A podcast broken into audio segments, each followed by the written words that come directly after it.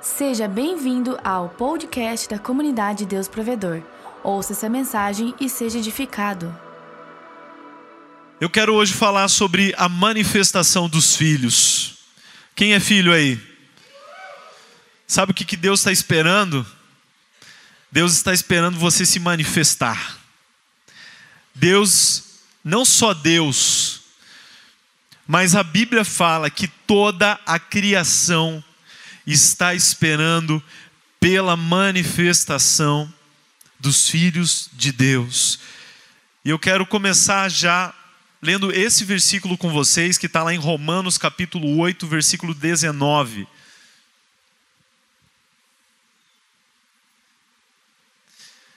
Vou trazer para vocês até em duas versões aqui, tanto na Almeida Corrigida e Fiel, quanto na NVI.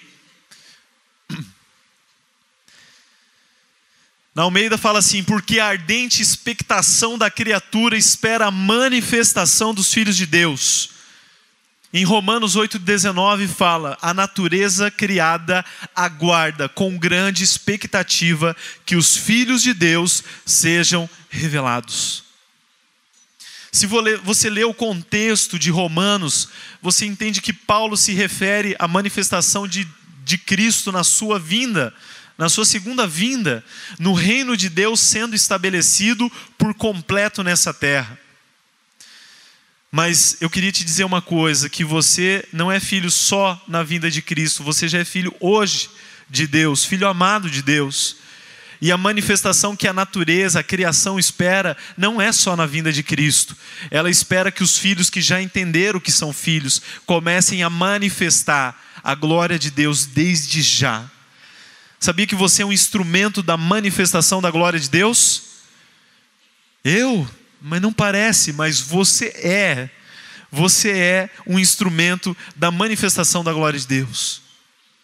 Mas eu acredito que a vida de Jesus, ela é até uma linha do tempo que nos ensina como deve ser a nossa vida.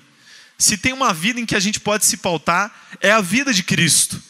O que ele passou, a princípio, é o que nós devemos passar, lógico, em princípios. Mas nós devemos caminhar pelos passos, pelas pisaduras que ele pisou. Então, se o meu desejo é ser como Cristo, eu vou te mostrar na Bíblia que na sua caminhada com Deus, você também precisa caminhar como Jesus caminhou. E eu vou chegar na manifestação dos filhos. O primeiro ponto aqui porque eu, todos nós estamos em momentos diferentes da nossa vida, na nossa caminhada cristã. Mas o primeiro ponto que dá start, que dá início na nossa vida com Deus, é quando nós entendemos o quão maravilhoso Jesus é, o que ele fez por nós, a sua morte na cruz, a graça revelada por Cristo. E no momento que você, não é que você aceita, mas que você diz: Eu quero, eu quero esse Jesus para a minha vida. E a confissão pública desse momento é tão importante quanto a manifestação pública da conversão, que é o batismo. Até mesmo amanhã nós temos o batismo. Quem que vai se batizar amanhã aqui? Glória a Deus por cada um de vocês. Então, um dia, Jesus, ele teve que se batizar. Jesus não estava nascendo de novo, porque ele já era Deus, mas ele cumpriu a lei, ele foi lá e se batizou. Assim como nós, quando nos batizamos, estamos seguindo, estamos seguindo os passos de Cristo. Mas nós só podemos nos manifestar como filhos se nós nascemos de novo. Então Jesus vai lá e quando ele é batizado, a Bíblia fala que o Espírito desce em forma de pomba e ali ele é reconhecido como filho. Esse é o meu filho amado em quem tenho prazer. Essa é a testificação de Deus sobre a vida de Jesus e eu creio que é sobre as nossas vidas também, amém? Quando Jesus ele olha para você, quando Deus Pai olha para você, ele fala: Esse é o meu filho amado. E espero realmente que você esteja dando prazer ao papai, amém? Tem um, uns que a Bíblia deve, na versão dele seria assim: Esse é meu filho amado que tem me dado trabalho. Mas Jesus é aquele que tem me dado prazer. Então, você passa pelo batismo, o Espírito vem e testifica que você é filho de Deus. é como um selo. A Bíblia ela compara que o Espírito Santo ele nos cela em Deus. Nós temos o selo do Espírito, mas isso é uma parte.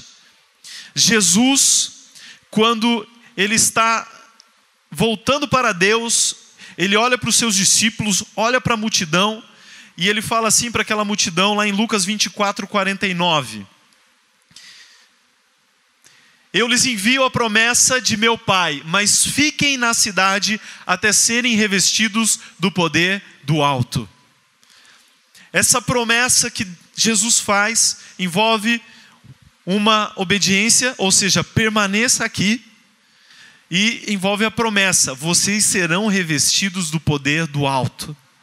Esse poder que vem do alto é o batismo com o Espírito Santo. Quando você é batizado, não é só um selinho na sua vida, não é só um carimbo que esse é de Jesus, mas quando é, você é batizado no Espírito, você é mergulhado no Espírito de Deus. E esse mergulho não é como a água, porque é um mergulho em que você, o Espírito é ao, redor de você, mas também ele é por dentro de você. Só quem foi batizado entende o que eu estou dizendo aqui. Quem já foi batizado pelo Espírito Santo? ele te inunda, ele está todo ao seu redor, ele entra nos, em todas as recâmaras do seu coração. Esse é o poder do Espírito Santo. Mas eu quero te dizer o seguinte: todos nós precisamos passar pelo batismo com o Espírito Santo. Esse é um processo natural. E enquanto não passamos por esse batismo, nós devemos ficar como a igreja ficou, esperando e clamando. A Bíblia fala que enquanto isso a igreja orava, se reunia e orava, e clamava, e pedia, e pedia, e pedia, até que o que, aconteceu? Veio o Espírito Santo como línguas de fogo, e inundou aquele lugar, e houve a manifestação que foi o batismo ali em línguas que é uma das manifestações que evidencia o batismo no Espírito, não é a única, mas a partir daquele momento eles puderam explodir em todos os lugares, porque eles eram batizados no Espírito Santo. Por que, que eu estou te dizendo isso? É uma coisa óbvia, mas por que, que eu estou te dizendo isso? Além de que nós temos muita gente nova aqui. Eu sei que nós ficamos todo empolgado para fazer as coisas de Deus. Mas se você não, não é ainda batizado, você não está ainda envolvido no Espírito Santo, sabe o que, que você tem que fazer? Se tranca e começa a buscar esse batismo na sua vida. Não é que você não possa falar de Jesus sem ser batizado, mas tudo que você fizer sem esse batismo, ainda vai depender muito da força do seu braço. Mas a partir do momento que você é batizado com o Espírito, você começa a fluir no Espírito, e rios de águas vivas começam a fluir do seu interior, e Deus começa a te usar, e Deus começa a te capacitar, e coisas muito loucas começam a acontecer. E daí você era aquela pessoa que estava no louvor só estranhando os outros, agora você é aquele que estranha todo mundo. Você é aquele louco que está na multidão, mas você não está nem aí, porque o que importa é Jesus. O que importa é o Espírito Santo, importa o que Ele quer com a sua vida. E daí a nossa vida de oração se torna uma vida deliciosa, porque o Espírito Santo está sempre inundando lá o seu quarto, a sua casa. Você vai no ônibus, você vai no carro cheio do Espírito Santo, chega na faculdade cheio do Espírito Santo, você entra no seu trabalho cheio do Espírito Santo. Parece que você está num tanque batismal né, de água, mas você está num tanque do Espírito sendo carregado aonde você vai. Então, por isso, você nunca pode perder um espiritual na sua vida. Você não pode perder um encontro com Deus na sua vida. Não percam águas vivas na sua vida. Não percam atração na sua vida. Não perca esses momentos em que não é só nesses dias que o Espírito Santo vem, mas quando há corações sedentos reunidos, irmão, tudo pode acontecer. Então você está aqui, às vezes não é nem pelo seu desejo, mas o irmão do lado está tão mergulhado no Espírito, do outro lado está tão mergulhado que você acaba se molhando. E daí você, quando se vê, já está ali, já nadando no Espírito também. Então aproveita, aproveita. Tem muita gente que me pergunta assim: ah, mas como é que eu sei que eu estou falando em línguas? Quando você começa a não entender o que você está falando, você está falando em língua já. Mas, meu, tanta gente que fala e eu não entendo. Não é assim, na sua vida, quando o Espírito flui, você não precisa entender. É o Espírito, você não precisa entender as coisas do Espírito. O que você precisa é deixar fluir. Amém? Às vezes vem palavras de conhecimento, você não precisa entender muitas vezes a palavra de conhecimento, você tem que deixar fluir. Hoje a pastora Dani estava ensinando: você erra, acerta, erra, acerta, mas você tem que treinar. Você tem que treinar. Se joga, se joga nesse Deus que é maravilhoso. Mas o que eu quero que você entenda, se você ainda não é batizado no Espírito, e pode ser hoje à noite, por que não? Busque até alcançar, porque Ele prometeu e vai cumprir. Ele vai cumprir. Mas quando nós somos batizados no Espírito, é engraçado, porque nós passamos por algo que Jesus passou também. Nós somos levados ao deserto. Jesus ele foi levado pelo Espírito ao deserto e lá ficou 40 dias sem comer e sem beber. Rapaz, a gente se converte, a gente ama Jesus, o Espírito vem, faz uma coisa maravilhosa, e por acaso você não sabe porquê, de repente você está no deserto. Você se sente no deserto. Quais sentimentos que evidenciam que você está no deserto? Quando você parece que está sozinho. Deserto não é um lugar solitário. Então você olha para o lado, você está cheio de gente, mas você parece que está sozinho na vida, em tudo, você está lutando e tal. Mas não é no deserto que você está sozinho. No deserto é o lugar que só tem Deus. Amém? No deserto é um lugar que você só tem Deus. E é por isso que ele te leva para esse lugar. Porque você precisa experimentar um momento na sua vida em que você só tem Deus e não tem mais nada e não tem mais ninguém quando você perde todas as suas é, muletas, quando você perde toda a sua estabilidade, quando você perde todo o seu sustento, autossustento, quando somente Deus é o seu sustento. E ali no secreto você começa a se relacionar com Deus e começa a entender as coisas que Deus faz, porque o que Deus faz é muito louco. Sabe qual é o problema? Muitos tentam manifestar no público o que não viveram no secreto. E daí não tem o que manifestar, porque a pessoa não entende, ela não viveu aquilo, ela nunca esteve a sós com Deus, ela nem sabe se é de Deus ou se não é de Deus. Mas quando você vive no secreto, no deserto que Deus te coloca, você não se assusta com mais nada que Deus faz na sua vida. Porque você lembra, não, Deus já fez isso comigo sozinho, Deus pode fazer em qualquer lugar, em qualquer lugar. Jesus, ele vai para o deserto. Jesus, que era perfeito, foi para o deserto. Então você não vai para o deserto porque você está pecando demais. Você não vai para o deserto porque você fez tudo errado na sua vida. Você não vai para o deserto porque você está cheio de pecado. Até Jesus foi para o deserto. Então todo mundo vai feliz para o deserto. Vamos contente para o deserto. Lá só tem Jesus, então é lá que eu quero estar. O problema é o tempo que você fica no deserto. Por exemplo, o povo de Israel ficou quanto tempo no deserto? 40 anos no deserto, mas os espias foram no primeiro ano lá ver a terra de Israel. Ou seja, Deus já estava guiando eles para lá, os espias já foram ver para preparar a terra, mas como eles não tinham maturidade, eles ficaram 40 anos no deserto. Quem quer ficar 40 anos no deserto? Todo feliz e empolgado, 40 anos no deserto. Você volta de lá com 60, quem tem 20, né, com 70, quem tem 30. Ninguém quer, né? Paulo, Paulo que era Paulo, ele teve o seu deserto. Muita gente acha que Paulo, quando se converteu, ele pegou e já saiu pregando, e já saiu anunciando o evangelho, e já saiu bombando. Sabe o que Paulo faz quando ele se converte, quando ele é batizado no Espírito, quando ele aceita Jesus na sua vida? Ele vai para um lugar chamado Arábia, e lá fica três anos. Sabe o que aconteceu nesses três anos? Não, eu também não sei, porque ele não fala o que aconteceu nesses três anos. Mas você imagina que muita coisa aconteceu pelos frutos que ele manifestou quando ele voltou de lá. Ele ficou três anos na Arábia em Damasco, e a Bíblia não fala nada do que aconteceu nesse momento inicial na vida dele, porque ele teve que ficar somente com Jesus. Somente com Jesus. Daí você entende quando Paulo chega e fala lá em 1 Coríntios capítulo 11, versículo 23, que a gente sempre lê na ceia, porque eu recebi do Senhor o que também vos entreguei. Na noite em que Jesus foi traído, tomou do pão, tomou do cálice. Por que, que ele escreve isso? Ele escreve isso antes dos quatro evangelhos. 1 Coríntios foi escrito antes dos quatro evangelhos. Ou seja, não foi os evangelhos que escreveram e Paulo copiou. Paulo escreveu antes dos quatro evangelhos. E ele não estava naquela noite. Ou seja, porque eu recebi do Senhor uma revelação. E eu vou vos entregar agora. Olha que coisas loucas que Paulo recebeu de Deus em revelação no deserto. Depois os discípulos olharam e falaram: pô, cara nem estava lá, está falando nisso. Esse cara é de Deus mesmo. Vamos escrever aí para deixar bem claro, para não ficar por baixo, cada um escreve seu, a sua versão também. Daí eles foram lá e escreveram. Paulo escreveu cinco, seis anos antes de todos os outros escreverem os evangelhos. Então, nós vivemos muitas coisas loucas. Jesus ficou 40 dias. Então, meu irmão, acho difícil alguém ganhar de Jesus. Mas se você quiser ser que nem Jesus, seu deserto vai durar 40 dias. Olha que bênção.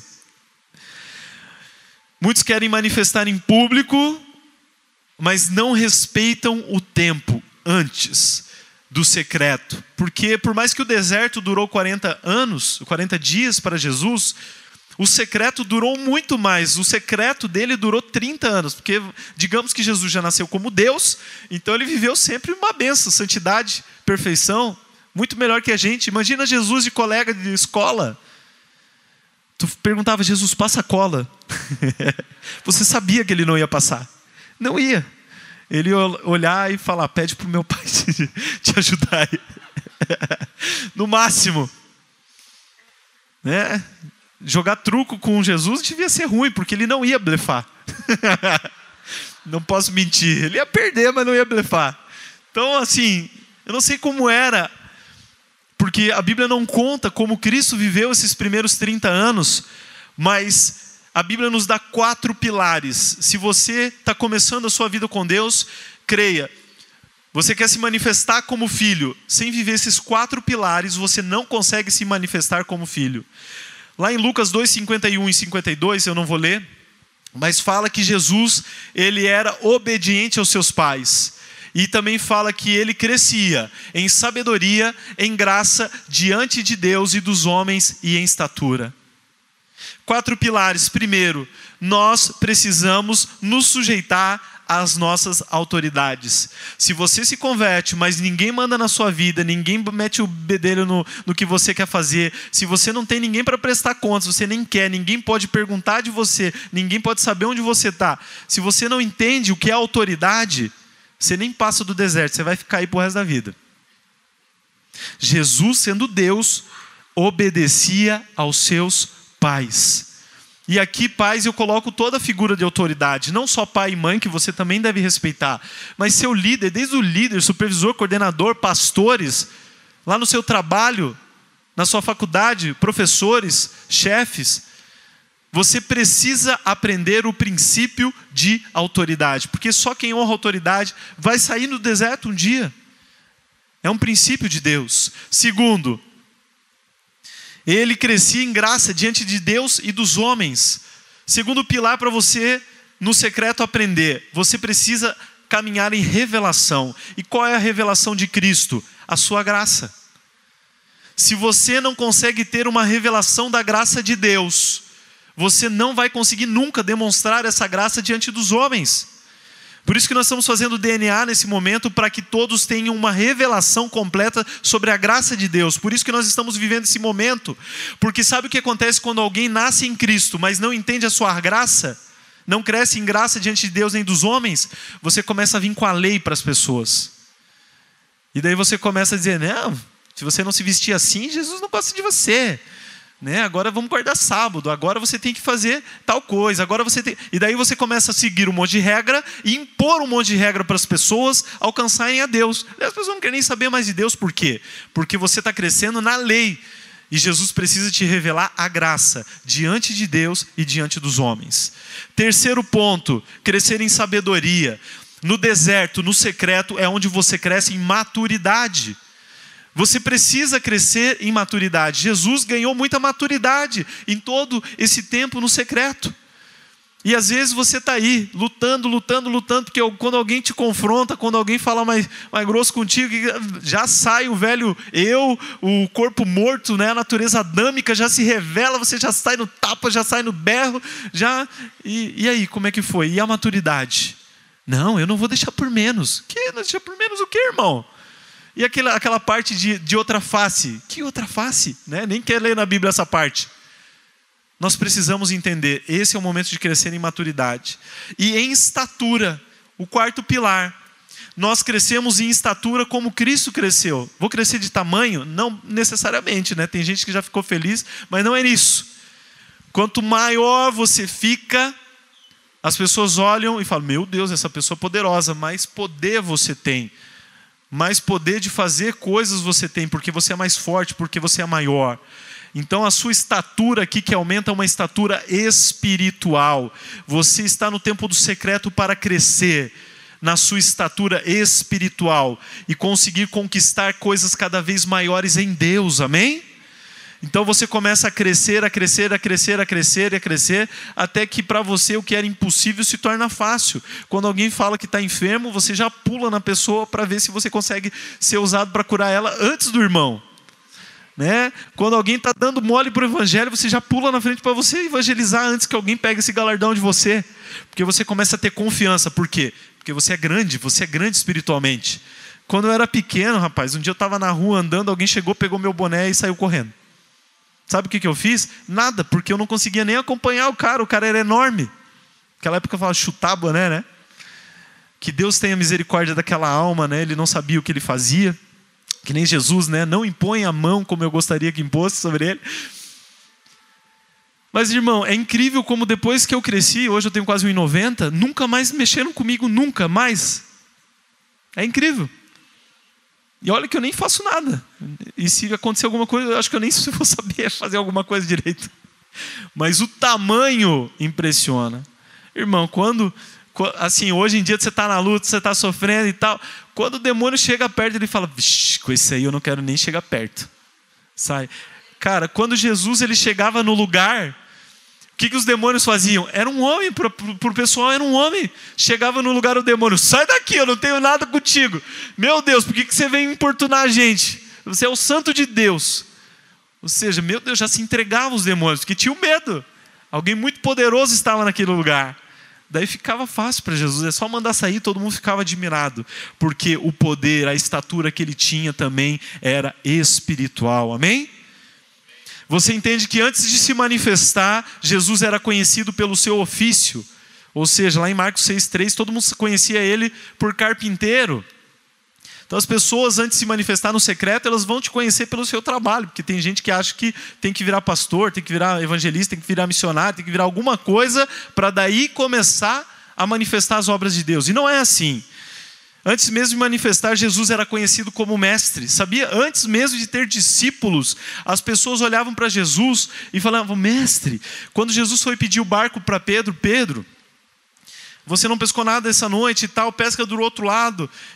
Pedro não era nem discípulo de Jesus, ele fala: Mestre, eu não pesquei nada essa noite, mas sob a Sua palavra eu vou lá. Ou seja, Jesus não tinha nem discípulos, mas ele já era considerado mestre. Isso te ensina que você não precisa esperar manifestação, as pessoas te verem, para você começar a fazer a obra de Deus. Jesus já era mestre escondido. Jesus já pensou nisso? Você está lá no seu GC, mas todo mundo sabe que você, rapaz, é encanado. Contigo o negócio é mais embaixo. Esse irmão aqui, ele conhece Jesus, ele conhece Deus. Ele pode estar tá ali de boa, quietinho, mas pede oração para ele para ver se o fogo já não cai. É forte, Brasil, é forte. Antes mesmo de se manifestar, Jesus cuidava da sua família, João 2,3. Estava lá na bodas de Caná, a mãe de Jesus, vai lá, meu filho, acabou o vinho, vamos, vamos, vamos. Jesus vai lá, proveu um monte de vinho, muito mais do que precisava. Cuidava da sua família, porque tem gente que se converte assim. Tchau, família, seus bandos de ímpio. Até a concordância verbal sai errada, né? Eu vou embora porque agora eu sou de Jesus, sou santificado e aqui é uma roda de escarnecedores, né? Embora, você sabe quando você vai ganhar sua família? Nunca. Mas Jesus desse jeito. Mas Jesus cuidava da sua família mesmo estando no secreto. No deserto, Jesus aprendeu a vencer o diabo. E no deserto, ele foi guiado pelo Espírito Santo de Deus. Amém? E agora eu quero ler com vocês uma passagem maior que está lá em Lucas capítulo 4, versículo 14. Preste muita atenção. Aqui é a hora que Jesus se manifesta. Jesus voltou para Galiléia No poder do Espírito e por toda aquela região se espalhou a sua fama. Ensinava nas sinagogas, todos o elogiavam. Ele foi a Nazaré, onde havia sido criado, e no dia de sábado entrou na sinagoga, como era seu costume. Levantou-se para ler. Foi-lhe entregue o livro do profeta Isaías. Abriu e encontrou o lugar onde está escrito: O Espírito do Senhor está sobre mim, porque ele me ungiu para pregar boas novas aos pobres. Ele me enviou para proclamar liberdade aos presos e recuperação da vista aos cegos, para libertar os oprimidos e proclamar o ano da graça do Senhor. Então ele fechou o livro, devolveu ao assistente, assentou-se. Nas sinagogas todos tinham os olhos fitos nele, e ele começou a dizer-lhes: Hoje se cumpriu a escritura que vocês acabaram de ouvir. Todos falavam bem dele, estavam admirados com as palavras de graça que saíam dos seus lábios. Mas perguntavam: Não é esse o filho de José? Jesus lhes disse: É claro que vocês me citarão esse provérbio: Médico, cura-te mesmo. Faz aqui na tua terra o que ouvimos que fizeste em Cafarnaum. Continuou ele: Digo-lhes a verdade: nenhum profeta é aceito em sua terra. Asseguro-lhes que havia muitas viúvas em Israel no tempo de Elias, quando o céu foi fechado por três anos e meio, e houve uma grande fome em toda a terra. Contudo, Elias não foi enviado a nenhuma delas, senão a uma viúva de Sarepta, na região de Sidom. Também havia muitos leprosos em Israel no tempo de Eliseu, o profeta, todavia nenhum deles foi purificado, somente Naamã, o sírio. Todos os que estavam na sinagoga ficaram furiosos quando ouviram isso. Levantaram-se, expulsaram-no da cidade, levaram até o topo da colina sobre a qual foi construída a cidade, a fim de atirá-lo precipício abaixo. Mas Jesus passou entre eles e retirou-se. Então desceu a Cafarnaum, cidade da Galileia, e no sábado começou a ensinar o povo. Todos ficaram, ficavam maravilhados com o seu ensino, porque falava com autoridade. Amém? Quero que você entenda uma coisa comigo. 30 anos o próprio Deus estava na terra e ele não tinha se manifestado. Jesus, depois de ser batizado, passar pelo deserto, ele volta para a cidade que ele viveu, ele foi criado em Nazaré. E ele vai na sinagoga que ele sempre foi. É mais ou menos como um GC que ele sempre esteve. Sabe qual que é o tamanho de Nazaré naquela época? Toda a cidade de Nazaré devia ter mais ou menos 400 pessoas. Mais ou menos o que nós temos aqui é o que tinha em Nazaré inteira no tempo de Jesus. Não tem cidade pequena que eles falam, todo mundo conhece todo mundo? Imagina uma cidade desse tamanho aqui. Será que o pessoal se conhecia? Então imagina Jesus chegando, todo mundo já sabia, né? Como é que era a sandalinha de Jesus, a passada de Jesus. Jesus ia chegando, se aproximando. Mas a Bíblia fala que Jesus foi na sinagoga como era de costume, ou seja, Jesus sempre ia na sinagoga. Ele sempre estava lá. Todo mundo estava acostumado a olhar para o lado e ver aquela pessoa. Olha para quem está do seu lado, vê bem quem está aí do seu lado. Rapaz, Jesus estava quietinho, que nem essa pessoa aí do lado. Imagina, era o próprio Deus. Imagina se essa pessoa que está do seu lado, imagina o que ela pode ser, imagina o que ela já é. Fica amiga dessa pessoa logo, porque imagina o que Deus vai fazer pela vida dela, através da vida dela. É forte, hein? É forte, eu creio. Rapaz, eu fico imaginando o amigo de Jesus, aquele cara que era parceiro de Jesus, que sempre sentava do lado de Jesus. Nesse dia, Jesus pega e se levanta, lê Isaías 61 acho que é 61, e começa a ler. Mas no final Jesus fala: Hoje se cumpriu o que estava escrito neste lugar. Rapaz, aquele versículo é muito forte que Jesus leu. O Espírito do Senhor está sobre mim porque ele me ungiu. E vai falar um monte de coisa. Já pensou a galera olhando para ele? Os amigos dele olhando para ele? Ah, se cumpriu. oh, que bicho louco, né? se cumpriu a palavra agora. Olha, agora se cumpriu a palavra. Agora o Espírito do Senhor está sobre ele. Carpinteiro. Mas Jesus tinha autoridade, Jesus era um exemplo. Todo o tempo do secreto, Jesus era um exemplo de pessoa. Era um santo, realmente. Quando Jesus fala, todo mundo se admira, acha bonito, acha legal. Mas é muito forte o que Jesus falou. Jesus, naquele momento, ele se manifestou. Ele falou para que ele veio. Ele falou por que, que ele estava nessa terra, o que, que ele ia fazer. E nesse momento a Bíblia começa dizendo que Jesus ele falava com muita graça, né? Todos eram cheios de graça enquanto ele falava. Aqui fala que é, Jesus fala mesmo que para libertar os oprimidos e proclamar o ano da graça do Senhor, a sua fama tinha se espalhado. Então Jesus ele começa espalhando a graça. Mas olha que interessante, porque Jesus, depois de falar com muita graça, coisas maravilhosas, e muita gente que não zombou dele, deve ter. Esse aqui é sério, hein? Esse cara sempre foi diferenciado. Ele está levantando porque, meu, ele sempre, eu sempre vi uma coisa diferente. Né? Imagina alguém chegar para Jesus, eu vejo algo diferente em você. Jesus lá dentro rindo, se ele soubesse, se ele soubesse, se ele soubesse que fui eu que criei ele, eu que já sei toda a história, eu estou aqui para morrer pela vida dele, vou salvar todo mundo que tem que salvar aqui nessa terra, esse povo vai ficar, vai ficar perdido, hein? Eu tenho algo diferente mesmo. Pensa nisso. Daí Jesus começa dizendo: Em verdade vos digo. Daí o negócio começa a ficar mais sério. Ele fala: O profeta não tem honra na sua terra. Então você vê que Jesus ele vem com a graça e depois ele vem com a verdade. Verdade. Coloca lá no próximo versículo para nós. Porque a lei foi dada por Moisés e a graça e a verdade vieram por Jesus Cristo. Rapaz, Jesus ele sempre vem com esses dois, nunca vem com só. Não é só verdade e também não é só graça, é graça e verdade. Então todo mundo ficou super animado com a graça. Quando veio a verdade, o que, que eles fizeram? Quiseram jogar Jesus lá do precipício, de lá de cima. E quando eu pergunto quem quer se manifestar aqui como filho de Deus, todo mundo quer ficar ali feliz, feliz pra caramba.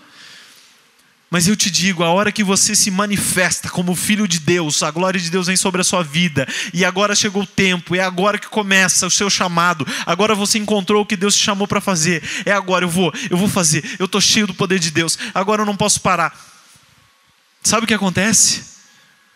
Você sofre o primeiro baque, a rejeição. A rejeição. Todo chamado, quando se manifesta, é rejeitado. E é engraçado porque a rejeição não vem lá de longe. Quando vem de longe, tu não está nem aí. Mas duro é a rejeição que vem de perto. Porque as pessoas que quiseram jogar Jesus ladeira abaixo, talvez foi pessoas que Jesus vendeu aquilo que ele fazia, foi amigos que Jesus tinha ajudado. Eu imagino que Jesus ajudava todo mundo. Eram pessoas que viam um exemplo de Jesus. Imagina, quem estava tentando matar ele eram as pessoas que ficavam admiradas com ele, que gostavam dele. Isso me ensina o que? Eu preciso cuidar e saber que quando Deus me usa, eu vou sofrer rejeição. Eu preciso estar preparado para isso. Preparado. Talvez muitas pessoas aqui, o dia que foram, nossa, cheias por Deus, chegaram nas suas casas, na sua família, para o namorado, para namorado, para esposa, para o marido, e todos empolgados contaram o que Deus estava fazendo na sua vida, e a pessoa olhou para você e falou: E daí? E aí? E agora? E o que, que tem a ver com isso? E daí parece assim que uma tonelada cai em cima de você. Puf! Rapaz, Jesus passou por isso, fica tranquilo. Teu parente nem te levou no precipício para te jogar lá de cima. Tá melhor que Jesus. É normal.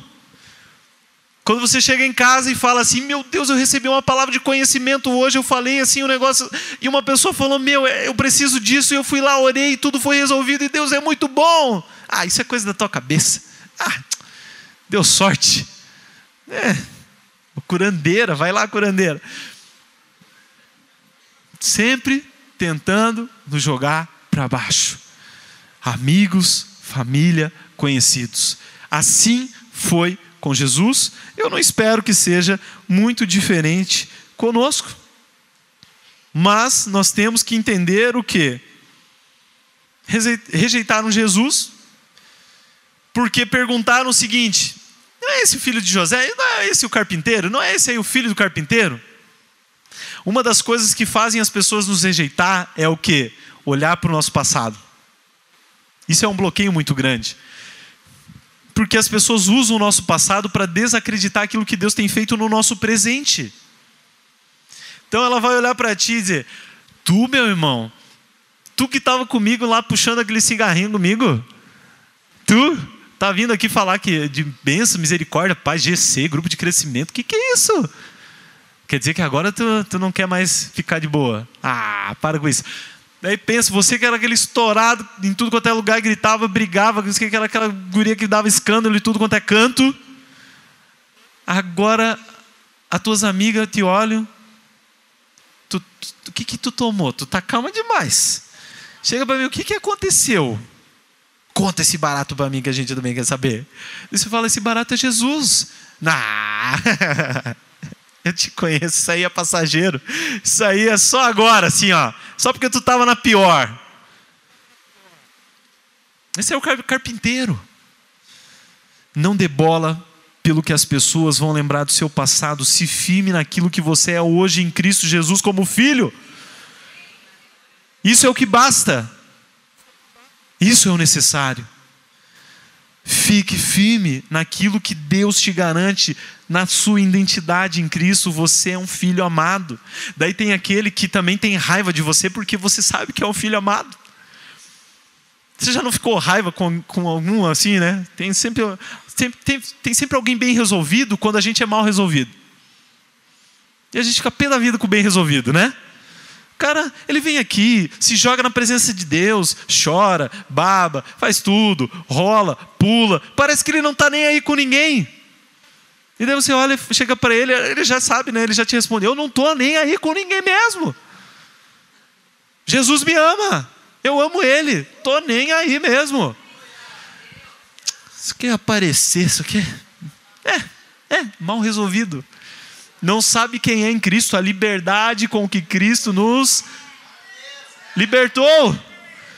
Daí quem está preso ainda está ali preso com raiva de quem está livre. Se Jesus pudesse te falar alguma coisa, ele ia dizer assim: aqui está a chave, meu filho. Também quer ser livre? Tá aqui está a chave. Pode ser livre também. Então para de tentar ficar perseguindo, porque tem uns perseguidores aqui também, né?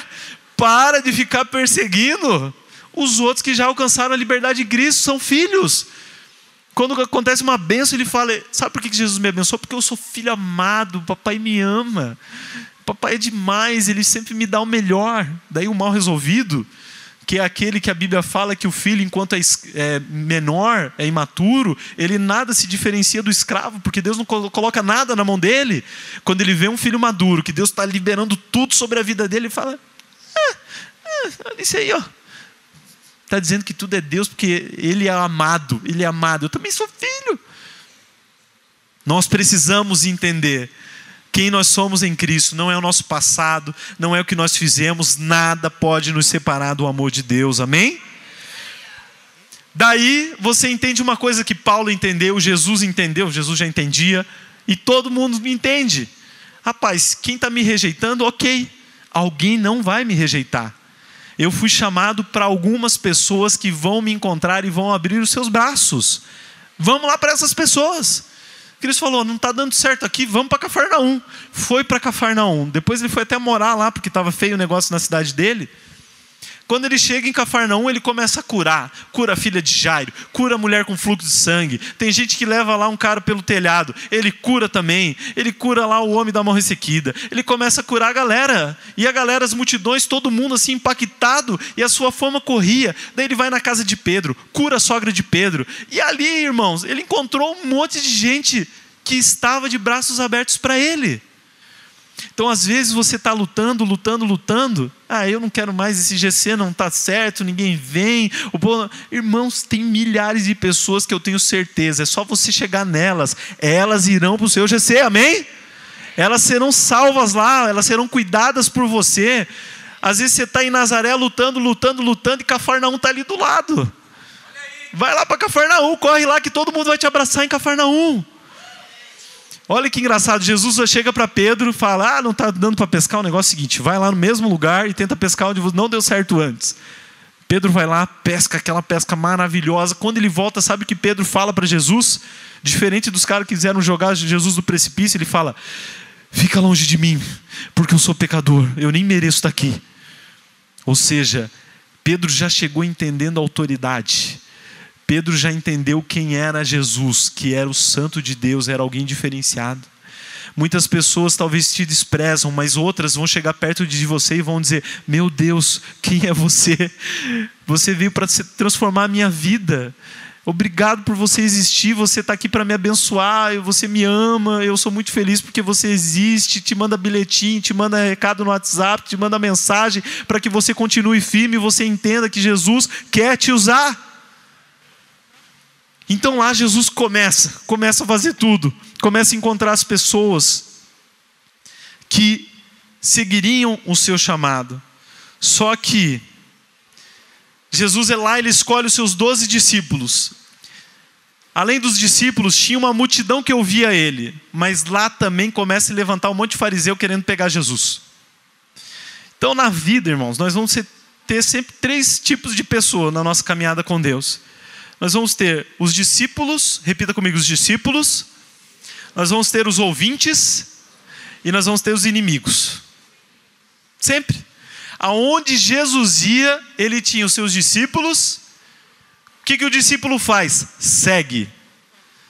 Aonde Jesus ia, Jesus tinha os ouvintes. O que, que o ouvinte faz? Busca pão, busca sinais e vai embora. Um dia coloca a palmeira para você passar por cima, no outro fala crucifica o crucifixo. Ah, você entendeu? E o inimigo, o que que faz? Sempre está ali querendo te matar. Sempre está ali para falar mal de você. Sempre está ali para dizer que você não vai conseguir. Sempre tinha isso. O que, que você precisa entender na sua vida? Quem é seu discípulo? Quem é seu ouvinte? E quem é seu inimigo? O que, que você vai fazer com seu inimigo? Amar. Jesus fala: ame o seu inimigo que, que você vai falar, fazer com o seu ouvinte? Amar. Vamos dar pão. Quer pão? Está aqui pão. E o que, que você vai fazer com o seu discípulo? Amar, se entregar, se doar, ser exemplo, ser imitador de Cristo, para que ele também possa ser imitador de Cristo. Saiba quem são as pessoas que Deus coloca na sua vida para te seguir, aquelas que estão só para te ouvir e aquelas que são seus inimigos. E principalmente, tem outro grupinho aqui que são aqueles que você vai seguir, você vai seguir o exemplo, aquelas pessoas que vão te inspirar. Amém? Glória a Deus. Mas por que nós somos manifestos? Porque Deus manifesta as nossas vidas. Não é para a gente ficar aqui dentro dessa igreja, não é para a gente ficar aqui no, entre as quatro paredes. Ele nos manifesta para que a gente possa alcançar todo este mundo, amém? Lá em Lucas, capítulo 5, versículo 12, olha que louco que Jesus vai fazer. Olha que loucura total. Estando Jesus numa das cidades, passou um homem. Isso aqui acontece logo depois de ele pregar em Cafarnaum. Passou um homem coberto de lepra. Quando viu a Jesus, prostrou-se com o rosto em terra e rogou-lhe: Se quiseres, podes purificar-me. Jesus estendeu a mão, tocou nele, dizendo: Quero, seja purificado. E imediatamente a lepra o deixou. Por que, que essa passagem é tão forte, é tão impactante? Porque a lepra na Bíblia é algo muito forte, muito impactante. Na Bíblia, quando alguém era leproso, essa pessoa era tão, tão, tão desmoralizada que a própria lei, a lei de Moisés, estabelecia que essa pessoa tinha que andar com as roupas rasgadas, o cabelo todo espalhado, todo desengonçado, e essa pessoa não podia morar com os outros, tinha que morar fora, afastado, isolado, solitário. E quando ela chegasse perto dessas pessoas, de qualquer pessoa, ela tinha que gritar: imundo, imundo. Ela tinha que dizer: Eu sou imundo, eu sou imundo. Imagina a vida de uma pessoa assim, que ela não podia nem ficar bonita, Ela era doente, ela era excluída, e quando alguém tentava se aproximar, mesmo que fosse alguém para ajudar, ela tinha que gritar que ela era imunda para ninguém chegar perto dela. Vai no próximo versículo aqui, ó na Bíblia, só para mostrar, Levítico 13, 44 46. O homem está leproso impuro, o sacerdote terá que declarar o impuro devido à ferida na cabeça. Quem ficar leproso, apresentando quaisquer desses sintomas, usará roupas rasgadas, andará descabelado, cobrirá a parte inferior do rosto e gritará: impuro, impuro, impuro. Enquanto tiver a doença, estará impuro, viverá separado fora do acampamento.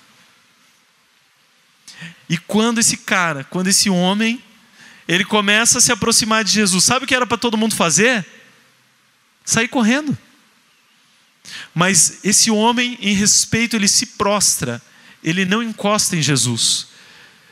Ele se lança em terra, e ele com certeza até chegar lá perto, ele teve que ir gritando impuro, impuro, eu sou impuro, eu sou impuro, eu sou impuro. Mas quando ele chega em Jesus, ele consegue dizer: se quiseres, você pode me purificar. E todo mundo que estava olhando aquela cena, quando viu Jesus e fazer isso aqui, meu amigo, imagina o que todo mundo pensou. O que, que todo mundo pensou? Meu Deus, ele fala tanto de Deus e ele não sabe que ele vai ficar impuro nessa hora? Será que ele não tem noção que ele está ficando impuro? E Jesus toca naquele homem. Quando ele toca, eu já vejo aquela expressão da galera assim, meu Deus, assim, né? Tipo quando você vê um carro batendo, né? Você, ai meu Deus. E todo mundo vendo Jesus tocando naquele leproso já pensa: meu, acabou o ministério dele agora. Acabou o ministério desse cara. Tocou num homem impuro. Como é que ele vai fazer a obra de Deus agora que ele tocou no impuro? Mas quando ele toca, a lepra vai embora. Agora me diz: Jesus ficou impuro? Todo o Velho Testamento é constituído na concepção de que você, para se manter puro, tem que ficar longe das coisas impuras. E toda graça é estabelecida no conceito de que você tem uma pureza e um poder de Deus tão grande que até mesmo na impureza, quando você toca, isso se torna puro. Isso se torna algo liberto, isso se torna algo limpo aos olhos de Deus. Quando nós nos manifestamos, muitas pessoas querem ficar dentro do templo, dentro da igreja. Não, vamos ficar aqui que aqui está seguro, porque daí usa Salmo erroneamente, Salmo 1, né?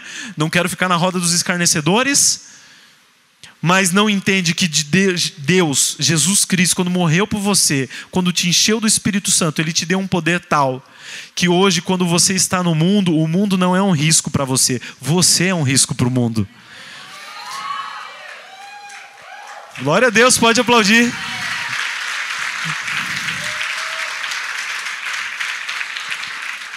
Quando você está no mundo, você não está perdido. Agora o mundo está perdido por causa de você. Porque Satanás perdeu quando você está lá. E agora nós estamos lá nas nossas casas, nas nossas faculdades, nos lares de idosos, de crianças, em presídios, em hospitais, andando nas praças, em qualquer lugar nos nossos trabalhos. Acabou, irmão. Aonde a gente toca, aonde a gente anda, Deus vai trazendo a sua glória, porque onde abunda o pecado, superabunda a graça. Então para de ter medo de que Deus manifeste tudo o que você tem para viver nessa terra, porque quando Ele manifestar isso na sua vida, você não tem o que temer. Aonde você caminhar, este lugar está ganho por Deus realmente se cumpre aquilo, onde pisar a planta do teu pé, eu te darei.